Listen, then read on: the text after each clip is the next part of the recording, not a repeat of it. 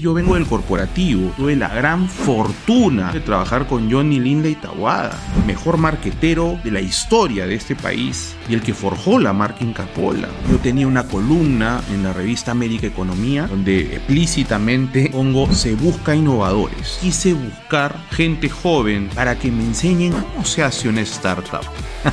Siempre sueño con la startup o el emprendimiento que me traiga algo notable. Si necesita un millón, dos millones o cien millones, yo se lo voy a conseguir.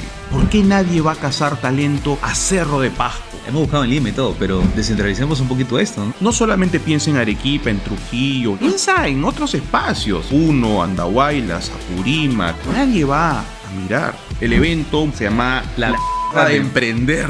Yo ahí dije todo lo que había pasado y al final del evento se me acercaron algunas personas diciendo, oye, yo también he pasado lo mismo y hasta peor. Entonces ahí tú te das cuenta que es como un club de alcohólicos anónimos, pero versión empresarios.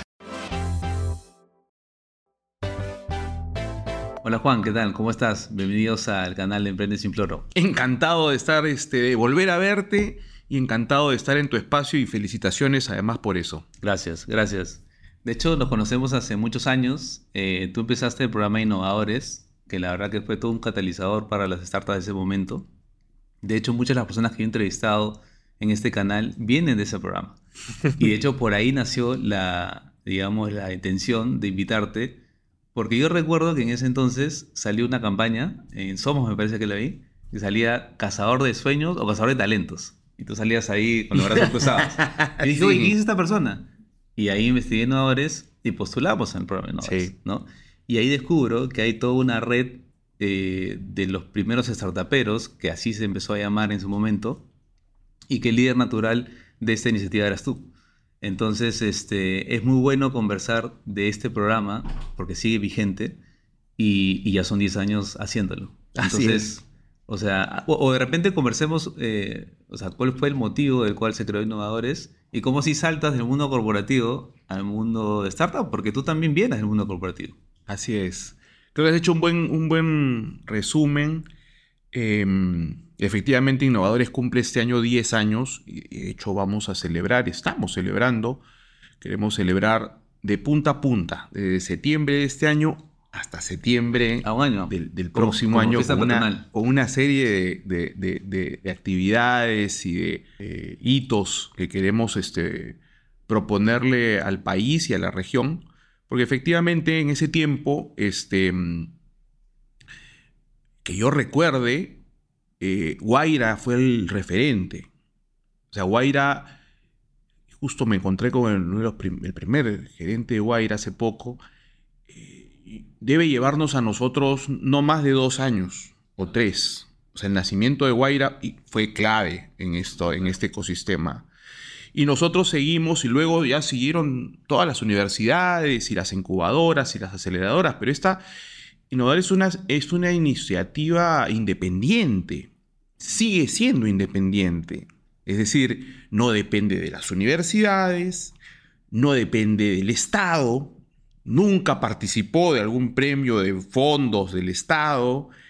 Eh, Y todo el mundo decía, pero ¿por qué? Si la plata está ahí. De hecho, yo soy un gran promotor de, de todas las versiones de Startup Perú, porque me parece que es importante que todas las startups participen. Pero nosotros quisimos mantener esa independencia desde cualquier punto de vista. ¿Por qué? Porque no sabíamos cómo hacerla. esa es la verdad. Nosotros y entramos al ecosistema muy incipiente y, y simplemente intentamos copiar algunas cosas muy básicas de, de Guaira. Y ahí yo creo que al año o a los dos años ya tenía la gente de Guaira sentada en nuestra oficina preguntándonos por favor cuál era nuestro modelo de sostenibilidad. Cambió, mutó. Era otro, es otro, sigue siendo otro. Y para eso nosotros sabíamos que necesitábamos la independencia de poder tomar decisiones por nuestra cuenta hasta el día de hoy. Y, y es que ahí viene lo interesante de, de tu tema, ¿no? Eh, o sea, tú por un lado descubrías startups porque ese era el el eslogan de innovadores, Sí, pero por otro lado tú estás emprendiendo sí, este proyecto. Así y es. eso es lo, lo bonito de innovadores porque, como tú bien dices, tú no sabías muy bien qué estabas haciendo. No. Estabas tratando de imitar un, un modelo de repente un poco exitoso que es eh, el acelerador de Guaira, que by the way ya no está en Perú. no, ¿no? Eh, pero que fue uno de los primeros actores en el Sí. ecosistema de startups eh, acá en Perú. Entonces, eh, tú has abrazado la incertidumbre justamente al emprender. Entonces has entendido muy bien justamente a esa primera generación de emprendedores que se descubrieron como innovadores. Ahora, todo ese grupo de gente, incluido tú, por cierto, yo de todos aprendí. Claro. Yo, como tú bien dices, yo vengo del corporativo, trabajé 20 años dirigiendo y gerenciando asuntos públicos, comunicaciones, relaciones públicas, En em- en empresas además grandes. Mi última incursión fue en, fue en Linley. Yo tuve la, la gran fortuna, Julio Ramón, de trabajar con Johnny Linley Tawada, con para mí el mejor marquetero de la historia de este país y el que forjó la marca Inca Cola. Yo trabajé codo a codo con él siete años de mi vida.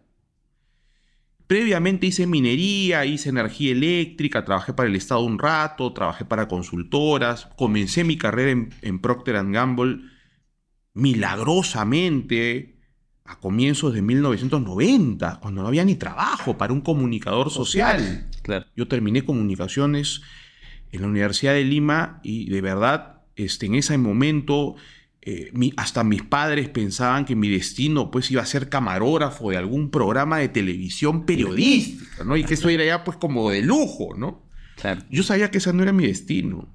Yo la tenía clara. Pero lo que no sabía era cómo hacer comunicaciones dentro de las empresas y felizmente este, entendí cómo y hice una carrera bastante interesante, Claro. hasta te diría conmovedora. Ahí Las historias que contaba de cada uno de los productos o de los servicios que yo representaba eh, son historias fantásticas, ¿no? Y yo creo que contar historias es... Hay que hacerlo bien. Hay que hacerlo bien. Y, y yo creo que, o sea, con lo que, con lo que ustedes han hecho con innovadores, sobre todo justo conversábamos antes de la, de la conversación, eh, el primer video de innovadores, como tú me, tú me dijiste, hasta ahora lo sigues viendo porque motiva. Yo lo vi hoy en la mañana, porque yo me preparo antes de las entrevistas, y lo vi y dije, oye, qué bonito video, porque yo también lo había visto en el año 2016, creo, cuando postulé, o 2015, cuando postulé a innovadores, eh, y motiva. O sea, ahí, ¿qué veíamos, no? En resumen del video. Que parecía medio una- un trailer de película. ¿no? Sí. Veíamos chicos jóvenes trabajando. Por ejemplo, en ese momento estaba Doctus. Sí, claro. Veía a Yaqua. Aqua. Veía a otros emprendedores también muy, muy conocidos. Pero esas ganas, digamos, de hacer algo nuevo, eh, distinto, que no se había hablado mucho hasta esa época. No. ¿no? Y, y cómo eh, uno de los eslogans también de su programa era conectar. ¿no? Sí. O sea, ¿cómo hago para conectar ese talento eh, joven con el corporativo? Sí, Porque ahí es donde se puede agregar inclusive más valor. es correcto. Entonces, ahí esa, esa conexión o ese puente es lo que ustedes hicieron. Y hay casos que tú ahorita nos vas a contar eh, de conexiones exitosas entre startups y corporativo. Yo creo que encontramos un nicho natural traído de mi experiencia, ¿no? Como te decía, eh, descubrir, difundir y conectar es el es eslogan de, fue el eslogan de Innovadores mucho tiempo eh, y, y fue justamente desarrollado para detectar a los mejores emprendedores, startuperos eh, de ese momento. ¿Cómo hiciste? O sea, por curiosidad y seguramente la gente también quiere saber. ¿Cómo hiciste? O sea, ¿Fue una campaña de PR que empezaste a convocar y empezaron a llegar ellos y Sí. te empezaste a conocer? Sí. O, o te dijeron, oye, mira, yo conozco a tal y tal? No, fue una campaña particular. Yo tenía una columna en la revista América Economía Ok. y yo me acuerdo y tengo la columna guardada, donde e- explícitamente pongo se busca innovadores.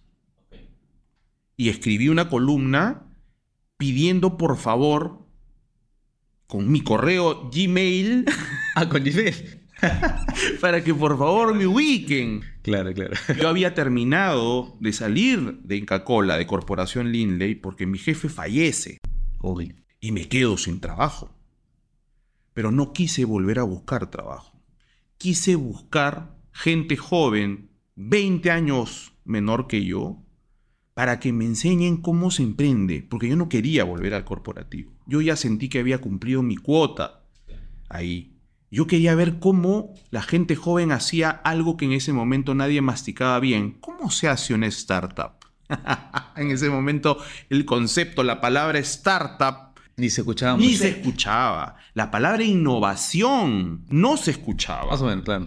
Olvídate, pues, de transformación digital. Eso era, pues, cero, cero, cero, cero. O sea, estamos hablando de momentos, puede decir, hace 10 años. Pero hace 10 años no hay TikTok. O sea, hace 10 años no habían un montón de cosas que hoy día vemos y que pareciera pues que estuvieran hace 30 años. No, no, no, no había. No había ecosistema. ¿No? No había ecosistema. Entonces, claro, descubrir, difundir y conectar fue una campaña propia que luego se convierte en innovadores con una primera generación de los 10 más talentosos, luego una segunda generación, una tercera generación. Y claro, tú dirás, oye, hay 30, porque cada generación tenía 10. 10, sí. Son 30 empresas, eran 30 aviones. Claro. Oye, pero ¿por qué no continuó una cuarta, quinta, sexta y hasta una décima? Sí continuaron, pero, el, pero la fórmula cambió. Bueno, hoy día deben haber pasado 600, más de 600 emprendimientos Por- por y startups por innovadores, a través de sus programas tanto de incubación como de aceleración. Hoy día Innovadores pasa a ser eh, una consultora que desarrolla negocios con innovación y creatividad. O sea, buscamos hacer negocios. Claro. Cada, cada emprendimiento que pasa tiene que venir mentalizado en hacer negocio. Y claro, y generar un impacto positivo. Eso nunca cambió. Claro. No vamos, no vamos a albergar a, a cualquiera. Vamos a albergar a alguien que tenga una cuota de innovación, alguien que traiga un impacto social y que quiera monetizar sin duda. El límite es infinito. Yo siempre sueño con la startup o el emprendimiento que llegue, me muestre el PowerPoint y ya tú de acá no sales nunca más y te amarro con una cadena. Claro. Porque sé que si necesita un millón, dos millones, tres millones o cien millones, yo se lo voy a conseguir. Ok. Porque se los voy a conseguir. El que me traiga algo notable, yo voy a conseguir la plata. Claro. Y, y hablando de emprendimientos notables, eh, varias startups y empresas que hoy día ya son tan consolidadas eh, pasaron por este programa. Sí. Algunas de ellas, por, por mencionar algunos casos, eh, el mismo Ricra, eh, justo estábamos hablando de ellos hace un poco, Beder, eh, Beder. Spray Wash, eh, bueno, Yaqua también pasó por ahí, Sí. eh, Doctus, y en, fin, o sea, un- una, Mi media manzana. mi media manzana, a pesar que, porque hay, hay que decirlo, o sea, es parte del camino. Es parte o del sea, camino. éxito o fracaso no existe, son Escúchame, aprendizajes. yo sabes, no, no descubro empresas. ¿Qué descubro? Las personas, El founder. el founder, pues.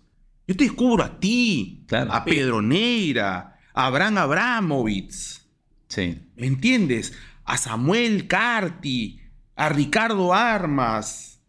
O sea, yo tengo el, el, mira, el placer y el lujo de tenerlos a todos ustedes.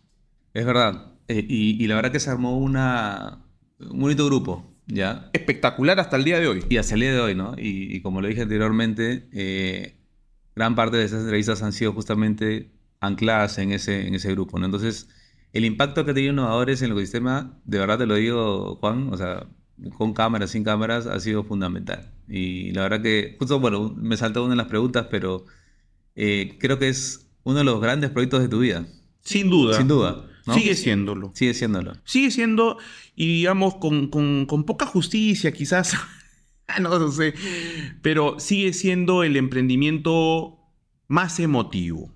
Claro. Todos mis demás emprendimientos y mis demás inversiones no tienen esa dosis de, de emoción como el que tiene Innovadores. Que, también es un sub y baja, ¿no? Es un sub y baja, sigue siendo un sub y baja. Claro, tienes una marca, tienes la marca, que es importante. Muy importante. Muy importante. Muy importante. Ya, Que es una linda marca Innovadores. La complementan gente como ustedes. Porque Innovadores es, es una comunidad. Es. Yo hasta ahora. En pandemia me acuerdo que me llama Mario Gil, que ha estado contigo. Atrapado en México, en un cuarto de hotel. Juan, estoy en un cuarto. Yo estoy para todos. Siempre. ¿No?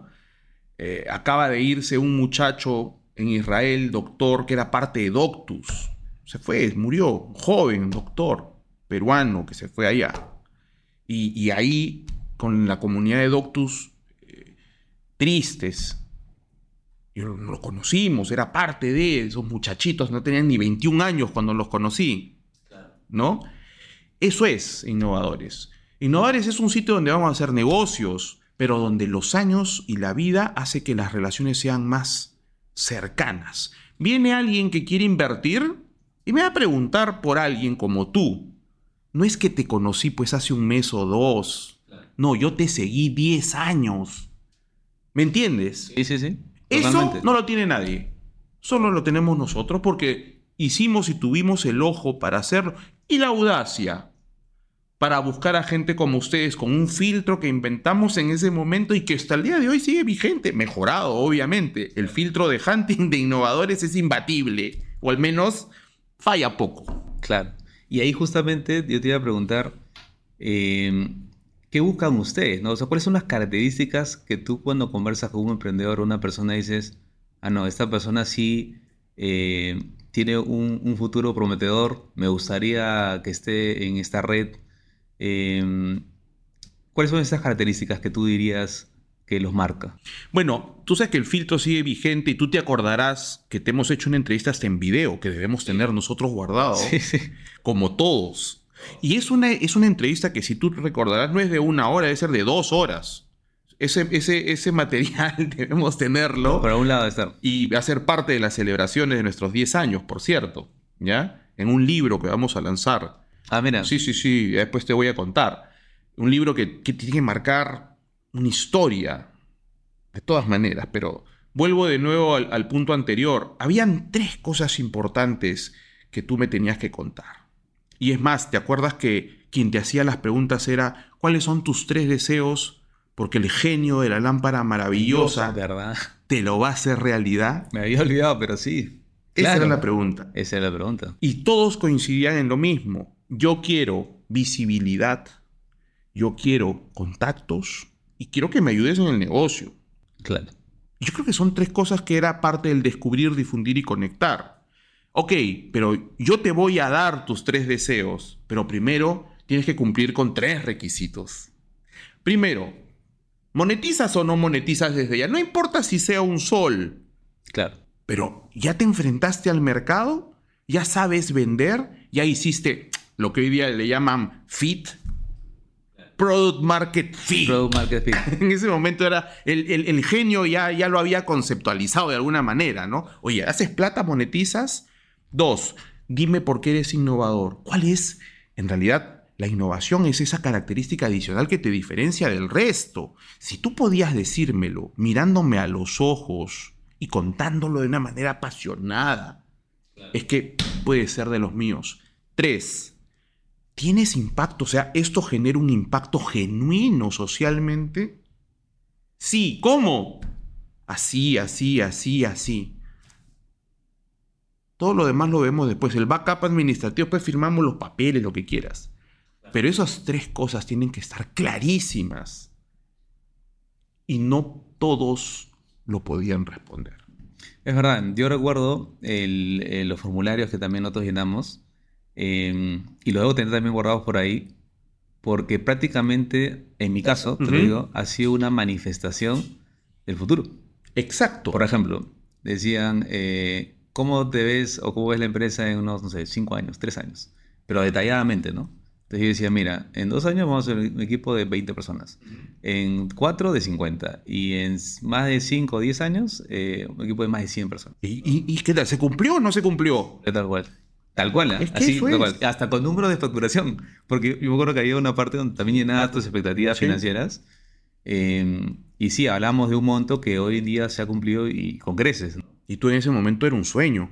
Sí, éramos más pequeños todavía. Éramos mucho más pequeños. Eh, pero ¿sabes qué? Justamente este programa también ayudó a estructurar, digamos, tu plan, eh, digamos, de, de, vida de empresa. Sí. Que a veces no te da el tiempo de hacerlo. O sea, estás tan metido en el día a día. Sí que no tienes una, un día para parar y hacer planificación estratégica, que obviamente a un chiquillo de veintitantos años le dices planificación estratégica y te manda, pero tú, yo mandaba a la gente cuando me decía planificación, ¿qué es eso? claro. Voy a ejecutar, ¿me entiendes? Voy a vender, voy a desarrollar. Tenemos que vender. ¿No? Pero, pero ya con los años, ya la madurez también, te das cuenta que la planificación es súper importante. Entonces, no solamente era postular al, al, al, concurso y ganar y qué sé yo, tener visibilidad, sino prepararte y llenar las bases para ello.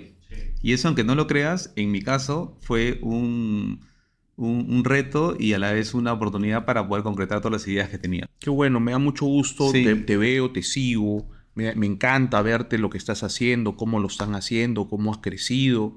Eso para mí este, me llena de enorme satisfacción verlos a todos ustedes avanzar y crecer. Yo creo que, como te decía, innovar es algo muy íntimo, muy personal. obviamente tiene una cuota de negocio y todo, como todo emprendimiento. Me encanta pero, ¿sabes? Eh, de pronto esta conversación seguro la vamos a volver a tener eh, en 10 años. Ok. Yo voy a tener 62 y tú 45. y yo voy a seguir siendo tan feliz de, verte crecer y de ver al resto del equipo haciendo cosas fantásticas. Buenísimo. Y escúchame, es lo que necesita el país. Y eso, eso es algo que, que, no nadie mira. Pero esos 30 aviones, 40, 50, 60, 600, si realmente todos le meten la propulsión, este país sería otro. Totalmente. Y eso es parte de, lo que pretende hacer innovadores. Esa es justamente eh, la visión que tú tienes como, como fundador, líder de innovadores. Eh, y eso es lo que le hace un programa tan especial, ¿no? Porque o sea, es un gran reto, ¿no? O sea, unir el país. Un país un poco enfrentado muchas veces, ¿no? Dividido como el año pasado con todo lo que pasó con las, con las marchas. Sí. Eh, que tuvo un impacto profundo en la economía. Justo hablábamos que a inicios de año fue unos primeros meses fríos en muchas este, industrias. Yo converso con muchos empresarios eh, y todos me decían, oye, hay varios proyectos parados, ¿no? ¿Cómo vas tú? Igual. ¿Cómo estás tú? Peor. Sí. Entonces, eh, es importante entender estas, estas iniciativas que alumbran, digamos, esa, esa, esas tinieblas que a veces vienen, ¿no? En el mundo empresarial. Que alumbran. Y por eso es que nosotros diseñamos un foco. Claro. Y nosotros. El logo es un foco. Es un foco. Es un foco que al comienzo fue el foco de la innovación, ¿no? Es de, no, que se te prende el foco. Claro. Pero es más que ese foco que se te prende. Es un foco que ilumina. Ahora lo que nosotros pretendemos es ir al interior. ¿Por qué nadie va a cazar talento a Cerro de Pasco? ¿Por qué? Yo, yo justo te o sea, no, no están las preguntas, pero también me puse a pensar, ¿ah? Eso es. Es más, un, reto ya personal, te cuento que tengo en los próximos años, pero amarrado siempre al sector corporativo porque, o sea, eh, mi consultor es lo que también me da a vivir y a, mucha gente, de lo que empleamos, es Oye, ya, hemos buscado en Lima y todo, pero descentralicemos un poquito esto, ¿no? Eso es. Sobre todo, por ejemplo, un Arequipa, que está muy fuerte en el tema de tecnología. Trujillo. No solamente piensa en Arequipa, en Trujillo, en Cusco, que son los grandes polos, digamos, Piura. Piensa en otros espacios. Yo te decía Cerro de Pasco, por no decirte Puno, Andahuaylas, Apurímac, Iquitos. Nadie va a mirar. Nosotros estamos planeando hacerlo en los próximos dos años. Interesante. Por supuesto, y va a haber, vamos a ir, la caravana, estamos buscando quien nos ayude a financiar y auspiciarlo, pero claro. escúchame, tenemos todas las herramientas. Basta que descubras, así como descubríamos, dos o tres talentos por ciudad, pero que sean unos fierrazos. Claro. Y ahí está ese, ese foco, ahí está esa luz. Totalmente. El esfuerzo que hace un empresario, un emprendedor, a veces no se comprende. No. Es enorme. Sí. Tú lo sabes. Por supuesto. Y todos los que han venido a tu programa lo saben, solamente que es muy difícil de explicar. Pasamos, pasamos momentos muy difíciles. Que eso, de hecho, justo quería que andemos un poco ese tema, porque hay una, hoy actual, eh, actualmente en las redes sociales, eh, a veces un poquito de humo, a veces un poco de mucho, ya muy positivos. Demasiado. Demasiado positivos. Y oye, yo veo y eso no es real. O sea, tú no, puedes pretender armar una empresa de un año o dos años y, pretender que ya eh, eres exitoso y que vas a ser un unicornio o lo que sea. O sea, en realidad es todo lo contrario, ¿no? E, es, los primeros años son de, mucho sufrimiento. Siempre es difícil, nunca deja de ser difícil. Nunca. Eh, y para ponerle contexto y una imagen que se me viene en la cabeza ahorita en este momento, fue eh, tu foto eh, formando el coworking de Dazo. Eh, una pared media destruida atrás. Sí. Tú sentado en una, una especie de una silla así también que estaba a punto de caerse, creo. Sí, claro. porque tú por, tu lado estás construyendo el espacio, el coworking, para poder albergar esas startups. Sí. Eh, y en ese momento seguramente ha habido un montón de incertidumbre, un montón de, oye, ¿esto va a funcionar o no va a funcionar? Y eso es lo que nos enfrentamos todos los días nosotros. Todos los días. ¿Cómo, De cómo hecho, fue esa, esa experiencia? Esa imagen que tú estás este, trayendo ya me había olvidado, pero sí es cierta, es real, existe. Y fue real la situación. Es decir, nosotros comenzamos efectivamente en Miguel Dazo, en San Isidro, una de las calles más emblemáticas, sin duda, de San Isidro. Y lo hicimos a propósito, además. Llegaba gente de todo el país y de todos los distritos, y to- a todos recibíamos, encantados. Pero efectivamente llegamos a un sitio donde había que tumbar los muros. Y de hecho, en los primeros talleres de innovadores me ayudaron todos a romper las paredes. Se rompieron las paredes y reconstruimos todo. De ahí nace la primera fórmula o metodología de innovadores que se llama destruir para construir. Que puede ser, ti- tiene un nombre muy agresivo, pero en el fondo lo es. Es decir, yo pienso hasta el día de hoy que hay que dibujar todo de nuevo. Traemos lo mejor, pero hay muchas cosas que hay que cambiar. Y yo creo que, que- ustedes y, y las startups en general tienen esa mentalidad de proponer cosas nuevas. Los vemos en las fintechs, en las edtechs y en todas las techs. Yo mismo tengo inversiones en una PR Tech. O sea, la tecnología hace que todo, todo se vuelva algo mayor, algo superior, a partir del atrevimiento y de la audacia Claro. que tienen todos ustedes. ¿Me entiendes? O sea, hay una parte de eso, pero volviendo a esa fotografía, efectivamente creo que muchos se identificaron con eso, porque emprender es eso, es mucha soledad al comienzo, es estar en los escombros realmente, eh, pero, pero también hay algo muy bonito que es construir. Y eso creo que es el mayor estímulo que tiene un emprendedor. Y cuando ve que poquito a poco las cosas van ocurriendo, pues fantástico. Lo que hay que tener es mucha paciencia. No es como tú dices, ¿no? Como, como muchos dicen. Que el sueño de emprender y todo mágicamente se arma. No, no, no es, no es mágico. Hay mucho esfuerzo y mucha dedicación. Sí, es un proceso en el cual eh, uno también se va descubriendo. Tienes que descubrirte muy bien eh, para saber eh, de qué madera estás hecho, por así decirlo. Sí, Eh, de largo aliento. Sí. No es pensando en, como te digo, en uno o dos años. Y hay que darle fuerte para poder salir adelante. Sí, de hecho, una, una asociada nuestra ya, ya no está con nosotros, lamentablemente. Se le ocurrió la idea de un, de un evento que hicimos, también notable, lo vas a encontrar en, en googleando, abordaba eso. El evento un poco agresivo, ¿ya? Se llama La La, mierda mierda, de de- emprender. Oye, tú sabes que yo... El lado real del emprendimiento. Así se llamaba el evento. Mira, yo, solamente para completar tu idea, eh, cuando yo me- empecé el, todo el tema de la empresa y todo esto, me di cuenta que había muchos eventos, ¿ya? Pero yo no iba a, a ninguno porque me dije, no, vamos a, a- a trabajar y a generar más proyectos. Sí, claro. ¿ok? Para no distraerme. Pero cuando fue ese evento que justo tú me- ustedes me invitaron, yo Te fui, invité. pues. ¿No? Me pareció, o sea, el título perfecto.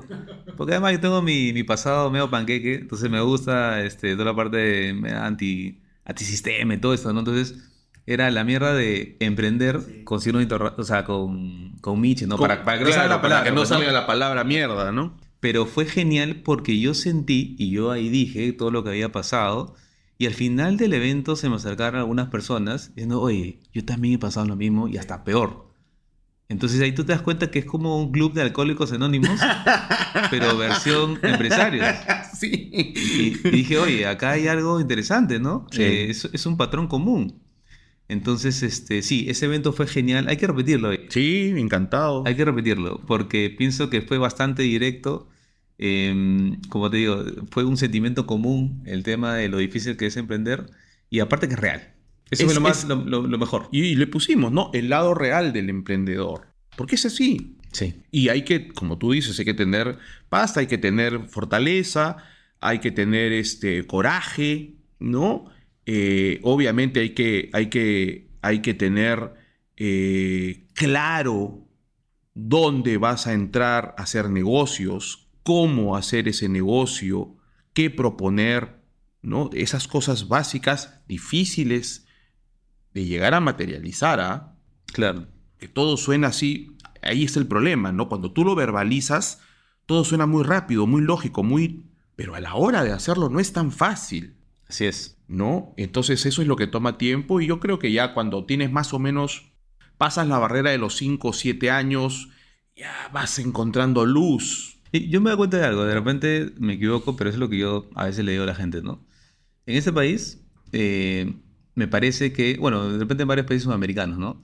Eh, el juego para mí está en hacerte más grande, ¿ya? En También. facturación, en tamaño. ¿Por qué? ah? Bueno, una por el tema financiero. Sí. Evidentemente eh, se mejoran las condiciones eh, de préstamos y otros temas, pero por otro lado también, como ven, te tratan. También. Es una realidad muy certera Sí. acá en el país, ¿no? Entonces, mientras más grande eres, de alguna forma te, te tratan mejor, ¿no? Y se te abren más oportunidades, se te abren más contactos, se te abren más alianzas. Es correcto. Entonces, nuestro juego al inicio, al menos que yo planteé en mi cabeza y a la gente, fue justamente tenemos que crecer en facturación, ¿no? O sea, eso es un, un must. De todas maneras. Eh, Comparto. Sí, y ya luego, eh, evidentemente, saber a quién atiendes y a quién no. También. Hay un momento en el cual, y eso para que los chicos nos escuchen, es. Hay clientes en su momento que ya no te pueden acompañar en tu crecimiento. Es correcto. Eh, suena feo, pero es la verdad. Y así como hay clientes, también hay personas o colaboradores que tampoco te pueden acompañar en su momento. Es correcto. Porque llegan a un, a un punto de crecimiento que, que ya no dan más. Y tienes que traer nuevo talento. Y ese nuevo talento obviamente te va a pedir más, te va a pedir más este, salario, te va a pedir más eh, competitividad. Sin duda. Eh, pero es importante reconocer eso porque es bueno también dejar ir a veces. Sí. Que, que muchos eh, empresarios les es más difícil. Como las ideas y los negocios, ¿no? Hay gente que se aferra y tiene que ser así. La tasa es así y es así. No, la, la tasa puede mutar. la Puedes comenzar con una idea así. Pero de ahí va a ir mutando. Para bien. Totalmente. Pero esa mutación también viene acompañado de gente y de procesos y de gestiones, por lo tanto de perfiles, de colaboradores. Vas a tener que también refrescar tu equipo. Algunos saldrán, otros entrarán. Al final, el objetivo es la empresa. Tú mismo también saldrás en algún E- momento. Ese es un buen punto. ¿ah? Mira, yo, yo lo que he experimentado es que en un momento ya de madurez de la empresa, a veces uno también es el freno. O sea, Sí. tú como hasta líder, como gerente general, CEO, como quieras llamarlo, llega un momento en el cual tienes que apartar. Sí, Apartar para que tu gente tome decisiones, para que crezcan ellos también. Eh, y lo he escuchado en varias empresas grandes que en un momento sí, das un paso al costado. No es que, no es que te vas de la empresa, es como que formas parte del directorio, por ejemplo, sí. ¿no? a un nivel ya más estratégico, pero a un nivel ya táctico operativo, chao, porque el problema es que tú al inicio hacías de todo. Sí, claro. Y al final, y, y luego la gente ya empieza a hacer las cosas por su cuenta. Entonces, si tú tienes el, todavía en tu mindset de ejecutar todo al 100%, ahí viene el problema. Tiene que ser como un director de orquesta, ¿no? Es y eso cuesta mucho. Muchísimo. Y me incluyo, ¿ah? Yo también. Este, Yo también. Y, y mira, eh, Innovadores hoy día tiene dos, dos unidades de negocio ya. Uno, el que está eh, dirigido al pequeño y al mediano, en donde el objetivo es desarrollar negocio. ujú. Y el otro está dirigido a la gran empresa, que es el de promover la innovación. Son dos espacios. En el primero, donde atendemos pequeños y medianos, sobre todo nos está pasando en el mediano, el que factura entre, te diré pues, ponle 10 millones y 35 millones, ¿ya? que son algunos clientes que tenemos, en primera generación, o sea, fundador a la cabeza, yo ya estoy cambiando de gerentes generales pero me ha costado entre 6 y 12 meses que ese gerente general fundador se dé cuenta que tiene que dar un paso al costado. Voluntariamente. Claro. Me ha costado tiempo llegar a eso y que él mismo me diga, Juanito, es el momento. Yes. Porque se convirtió en un freno. Ese que factura 24 podría tranquilamente estar facturando 55 el freno termina siendo él o ella. Entonces hay momentos donde ya tienes que decir, ok, puedo ser buen comercial, pero no buen, no buen gerente general. O puedo ser buen financiero, pero no gerente general. Yo soy un pésimo gerente general, te digo, Julio. Pésimo. te gusta crear, te gusta conectar. Me gusta crear, me gusta... eh, de mi sombrero salen conejos. Es que eso es justo lo que hablamos la vez pasada, ¿no? Que hay personas que, como, como, como tú, como yo, como otros emprendedores, que disfrutan del cero al uno. Hay un, un libro de eso, ¿no? Del- Sí, claro. De pasar del cero, que es la idea, la abstracción en tu Sí. cerebro, y aterrizarla hasta que sea algo concreto. Soy un buen fundador. Claro. No creo que sea un buen ejecutor ni un buen gerente general. De hecho, parte de los objetivos de en sus 10 años es que yo ya cedo, por ejemplo. Claro. Ya, ya, ahí- ya cumplí. O sea, verte a ti es un motivo, es un check más para yo dar un paso al costado. Ver a un Amadeus Malca viajando por el mundo entero, siendo el asesor número uno de FedEx en el mundo Ah, sí, mira. para mí ya es check en mi vida, ¿me entiendes? Claro. Este, ver una Natia Gois con su marca, tenía Lulipa y sigue existiendo Lulipa, ahora está pensando en otros negocios, en otras cosas. O sea, ver a mucha gente para mí eh, era el camino correcto. Ahora vamos a más bien a fortalecer innovadores con más gente. ¿Me entiendes? Sí. Porque tenemos que ir ahora a, a que esa magia en el Perú se fortalezca al interior y tenemos que ir a Colombia y tenemos que ir a Argentina y tenemos que ir a Chile y tenemos que ir y, convertirnos, ¿por qué no en algo hasta superior a un Y Combinator? Claro. ¿Por qué no podemos ser el Y Combinator de Latinoamérica? Eso es lo que yo siempre le digo al equipo, ¿no? O sea, motivarnos dando otros ejemplos de, de empresas exitosas. Y le digo, ¿qué tienen ellos? Tienen dos ojos, dos manos. Claro. No tienen 18 manos, este, cuatro ojos, dos cerebros. Eh, que porque son de otro país son más. No. Eh, no, no tenemos mucho que envidiar o nada que envidiar eh, a otros países en el tema de tecnología e innovación. Y, y de por sí, el peruano es muy creativo. Muy creativo. Muy creativo. Y muy eh, sacavueltero a las cosas. ¿no? O sea, tratas de sacar la, digamos, la vuelta al sistema de manera positiva para poder llegar a tu fin. ¿no? Esa, esa recursividad, esa, esa creatividad está innata en nuestro ADN. Innovación y creatividad. Ese es el Perú. Sí, Solamente que no la no nos las hemos creído. No les hemos creído, es verdad. Pero sí, está ahí. Yo soy un optimista por naturaleza, ¿ya? Yo creo en este país, a pesar de las circunstancias. Creo al 300%. Creo en su gente. Porque lo veo, lo veo.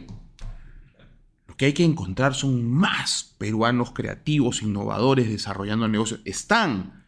Si a ese que con mil soles hace dos mil soles, si yo le doy cinco va a ser diez.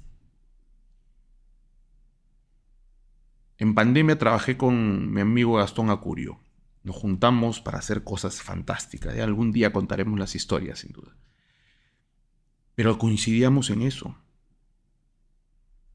Y hay que seguir buscando.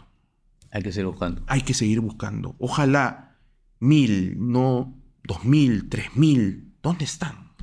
Y sería bueno que se sume también una iniciativa este, privada fuerte, ¿no? Para fortalecer, eh, digamos, esta segunda temporada de innovadores, por así decirlo. No, por su segunda década. De una década. Claro, claro. Sin duda, yo creo que, que- que algo, algo vamos a, a- a impulsar esta vez, este, seguro con más aliados y con, con- con- con más personas, ¿no? Este, eso es un poco la, la ambición. Vamos a, a- a traer un libro fantástico con muchos de ustedes en esas páginas, porque creemos que hay lecciones que se pueden compartir, ¿me entiendes? Eh, vamos a, a- a- a- a generar un evento. Un evento, pero El evento. sí, pero ya estamos cansados de los eventos con las mismas personas, los mismos ejecutivos, los mismos que si lo hacen en Cusco o en Lima, en fin, no sé, ya, ya más de lo mismo. Pero ¿qué, qué dice gente como tú, como, como los que hemos nombrado? Esa es la generación que hoy día ya está en los puestos más importantes, solamente que están todavía ahí. Mira, un ejemplo muy simpático. Hace 3, 4 días, así como tú, llegó un chico de 23 años con una idea. la materializamos en un MVP, se la presentamos al gerente general de Falabella, en ese momento no la alucinó, ahora, ahora este, hace poco nos encontramos en un evento y es el capo de la inteligencia artificial y de todo, ¿no? En ese momento le mostramos algo así, no entendió, pero en fin, esa es otra historia que después conversaremos. Yo lo quiero mucho al gerente general de Falabella. ¿Así, pero- Ciberman? Sí, pero este, estos muchachos que trajeron esta tecnología y no sé cuántos, uno de estos me llamó hace tres días, o sea, hoy día tiene, no sé, pues 33 o 30, y es uno de los accionistas, de los nuevos accionistas de Semana Económica. ¿Así? Sí. Ah, mira. Entonces, oye, era un muchachito que salió de terminar la universidad con su idea y nos llama a nosotros para pedir ayuda para desarrollar más cosas y más negocios y más... Tranquilamente, él, él y su equipo son líderes en este país. Tú y tu equipo son líderes en este país. Y todos los que hemos nombrado. Claro. Y tenemos cosas que proponerles al país. Porque ustedes con 30 años tienen más energía que nosotros con 50 o 60. Les toca a ustedes proponer cosas. Y no hay el espacio para proponer cosas para el país. Eso debemos hacer desde innovadores.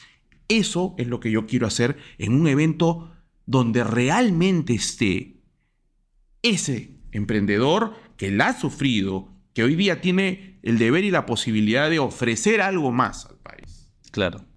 Y yo creo y te invito, y a todos, Sí, a los innovadores, y yo sé que nadie me va a fallar, Sí, claro. y todos van a estar ahí para ponerse a la orden, Totalmente. y hay que hacerlo. Hay que hacerlo. De hecho, hay una- pregunta eh, especial, ¿no? Eh, si volvieras a nacer. ¿Qué harías diferente? Eh, ¿Emprenderías antes? ¿Emprenderías o no emprenderías de repente? Porque ya mucho, mucho... Yo creo que la ruta que tomé, la- mi ruta fue bien interesante porque te he contado mi ruta corporativa, pero en medio, entre, entre P&G y, y apoyo, porque yo fui eh, consultor para el grupo Apoyo Comunicaciones, haciendo comunicaciones, tuve un emprendimiento. ¿Ah, sí? Sí, ¿Cómo se llama? Se llamaba Imagen Viva. Era una agencia de PR ¿Ya? que hasta ahora tengo el folleto guardado y lo miro y miro lo que tengo ahora y es lo mismo. Claro. Solamente que en ese tiempo, 30 años atrás, de ninguna manera alguien me iba a comprar. Era demasiado alucinada. Ya había alucinado mucho y fue un fracaso rotundo. Es más, fue mi primera mi primer este, enfrentamiento con la SUNAT, ¿no? Este, mi primer enfrentamiento con las deudas, con los bancos, con los proveedores, un desastre absoluto. Y me tuve que recuperar volviendo al corporativo. Ah, mira, no sabes esa historia. Sí, claro. Ahí fue mi primer desastre empresarial, aprendí muchísimo, ¿no? Este, pero yo no volver, yo volvería, volvería al corporativo, o sea, a tu pregunta, volvería a hacer la ruta. Creo que en el corporativo aprendí muchísimo. Creo que sin el corporativo yo no entendería muy bien, por ejemplo, de procesos. No podría haber capturado las relaciones que hoy hacen que Innovadores sea muy potente, ¿no? No podría tener la posibilidad de alcanzar eh, ninguna puerta grande, ¿no? Mi posibilidad de haber llegado a las autoridades máximas de este país, yo he podido atender a varios presidentes, ministros, e- ese tipo de relacionamiento que me dio los asuntos públicos, ¿no? La posibilidad de poder enfrentar o de poder compartir con ejecutivos de grandes empresas de tantos sectores, haber participado de la minería de este país para mí fue un honor. Haber participado de la energía eléctrica para mí fue un- una cosa inmensa, poder haber caminado todas las líneas de transmisión de este país. Yo me, he caminado todas las comunidades. Conozco el Perú profundamente. Eso me dio el corporativo. Me dio la capacidad de, gestionar, de procesar, de conocer, de, de conectar. ¿no? Yo lo volvería a repetir, aprendí, aprendí mucho. Como también volvería a repetir esta audacia de, de- de innovadores. Y, y ese es un gran consejo para las personas y jóvenes que nos ven, que no está mal eh, trabajar en un corporativo. Como No. tú dices, es las bases de experiencia, contactos. Yo mismo también emprendí, eh, pero mejor dicho, trabajé en banca antes de, de empre- de emprender. Eh, entiendes cómo funciona una empresa, Sí. analizas las distintas áreas Y en algún momento, cuando más adelante te mandes a hacerlo, si es que realmente quieres hacerlo, puedes conectar toda esa información eh, y, y, volcarla sobre tu emprendimiento y por lo tanto tener más probabilidades de éxito que de repente alguien que no pasó por un trabajo. Es correcto. Entonces, eso me parece que es, es un buen consejo, eh, que es una de las preguntas que tenía también, eh, de qué consejo les darías justamente a estos jóvenes emprendedores o que quieren emprender y todavía no, no, no tienen una hoja de ruta. Eh, ¿Qué les dirías tú, no? Bueno, hoy día hay la suerte versus nuestro tiempo. Ya me incorporo yo a pesar de ser mayor que ustedes, pero soy de esa generación de primeros emprendedores startuperos. Eh, yo creo que hoy día al menos existe un ecosistema más desarrollado para quien quiere emprender. Totalmente. ¿Me entiendes? O sea, hoy alguien puede llamarte, llamarme o llamar a tantos otros para que, nos, para que le podamos decir qué hacer o qué no hacer desde nuestro punto de vista y experiencia. Eso ya es ganancia pura. Totalmente. Eso hace 10 años no había. No había. Hoy ya existe. Entonces, alguien que quiere emprender directo también puede tener un poco más el partido ganado, o en todo caso, terreno ganado, no digamos partido ganado, terreno ganado. Claro. ¿No? Em, eh, pero si alguien quiere comenzar en el corporativo, creo que sigue siendo una ruta válida. Válida y más segura. Claro. ¿Ya? Porque vas a aprender, puedes ahorrar y juntar dinero para lo que tú quieras luego emprender, ¿no? Eh, puedes aprender de ejecutivos mayores, ¿no? En mi caso fue así, o sea, olvídate, mis experiencias, todos, tenido la fortuna de que todos mis jefes han sido fantásticos. Todos. Ahora, yo sé también que cada uno de mis jefes han sido muy particular en, en, este, en jantearme. Tenían que tener alguien un poco más disruptivo, en fin, es otra historia pero, pero yo creo que es un camino válido. Hay más oportunidades para el joven emprendedor hoy que hace, que hace 10 años, sin duda. Yo motivo a que los chicos emprendan, así sea cositas, que emprendan. Ahora, lo que también siempre yo eh, estimulo, y es algo que me enseñó mi amigo Pedro Neira, desde el primer momento que lo conocí y aprendí de él, es que tienes que emprender, si quieres emprender, tienes que emprender al 100%. Claro. Es muy difícil dupletear o tripletear. Sí, eh, mira, ahí has mencionado algo importante, porque hay que analizarlo ya. Eh, ¿Se puede dobletear? En teoría sí, ¿ya? Sí. Pero yo también comparto la idea de meterse en el proyecto al 100% en algún momento. Si realmente quieres que funcione, tienes que estar al 100%. Alguna vez este, un amigo me dijo eh, una frase, ¿no? Que se me quedó grabada. Me dice, es como si tratara de ser este, papá part-time. No se puede. No. O sea, tú eres papá, o sea, te llaman, vas, pasa algo, estás pendiente. Eh, no se puede, digamos, desligar esa responsabilidad. No. Entonces, yo he escuchado más ahí hasta videos justamente hablando de este humo, de, oye, emprende trabajando. Ya, de repente sí, o sea, haces tus primeros vininos. Es posible. Pero luego tienes que tomar la decisión sí. de meterte al agua al 100% de, de clavado, ¿no? Y asumir eh, los pros y los contras. Absolutamente. O sea, tú bien dices, en la práctica es posible dupletear, tripletear. Hasta ahora, en algunos momentos de mi vida, dupleteo y tripleteo. Pero no es lo óptimo. Pero claro, para eso ahora tengo pues equipo y gente que ya se dedica. Ya mi labor es otra, pero al comienzo que quieres sacar algo adelante, dupletear, tripletear, lo puedes hacer, te va a tomar más. Pero si te concentras realmente, vas a hacerlo más rápido. El, foco, como siempre me dice mi padre, es, o sea, es, cualquier cosa me mira y dice, foco. Foco. enfócate. Foco. O sea, es como decir, no me dan las tonterías, es un solo camino y, y tu mente, tu energía, porque somos, somos seres de energía, enfocado en eso. Tres cosas. Foco, ya.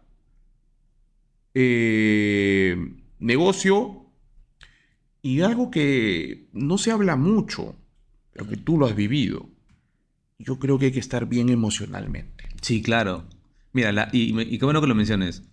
El tema de salud mental es un capítulo que recién se habla hace poco. Eh, que ha sido un tabú por muchos años. Por muchos años. Por muchos años. Y yo soy uno de los primeros que lo hablo abiertamente y he, dicho varias veces y lo he comentado, de estos periodos donde estás eh, hasta con crisis ya de lo que se llama ansiedad o hasta depresión eh, producto de, de varios años de estrés. Sí. Y ahora se habla más y hay más herramientas. Antes no lo sabía. No. O- Era el clásico, oye, levántate la cama y levántate la cara, ¿no? Que anda, tu- tu anda a hacer ejercicio. Sí, y ya va a ser feliz, ¿no? Pero en un momento también llega lo que se llama un desbalance químico. Sí, claro. Y eso lo tienes que combatir justamente con químicos, pues. Es correcto. O sea, eh, por ejemplo, ¿no? Este, la famosa eh, sertralina, ¿no? Que es la, supuestamente la, la hormona de la felicidad, ¿no? Eh, eh, tú, en teoría puedes conseguir un poco de lo que se llama este, ese, ese químico en, algunos, en algunas comidas, pero, pero a niveles ínfimos. sí, claro. Entonces, en algunos momentos tienes que recurrir a medicación, pero eso Sí. no te lo dices, no te lo automedicas tú, vas a un médico y ya. Es correcto. Pero es importante mencionarlo porque es algo muy común en el tema de emprendedores. Yo justo dije la cifra la vez pasada. De 30 a 40% más de probabilidades tienen los empresarios emprendedores, por un estudio, Mm. que una persona normal Así, no sabía eh, eso. a sufrir de etapas de ansiedad y depresión. Claro, es que es duro. Es duro. Es duro. Y otra cosa fundamental, orden. Orden. Orden. Uno parece... Todo el mundo le pregunta, oye, ¿te gusta la contabilidad? No es lo peor. Ahí está. Ahí está el orden. Sí. El papelito 1, 2, 3, el número 1, 2, 3, la cuenta de banco 1, 2, 3, el- la entrada, la salida. Ahora, si, si tú de por sí no eres ordenado como yo, por ejemplo, que soy una persona de ideas y desorden, te, bueno, consigues en tu equipo a alguien súper ordenado que se encargue de eso.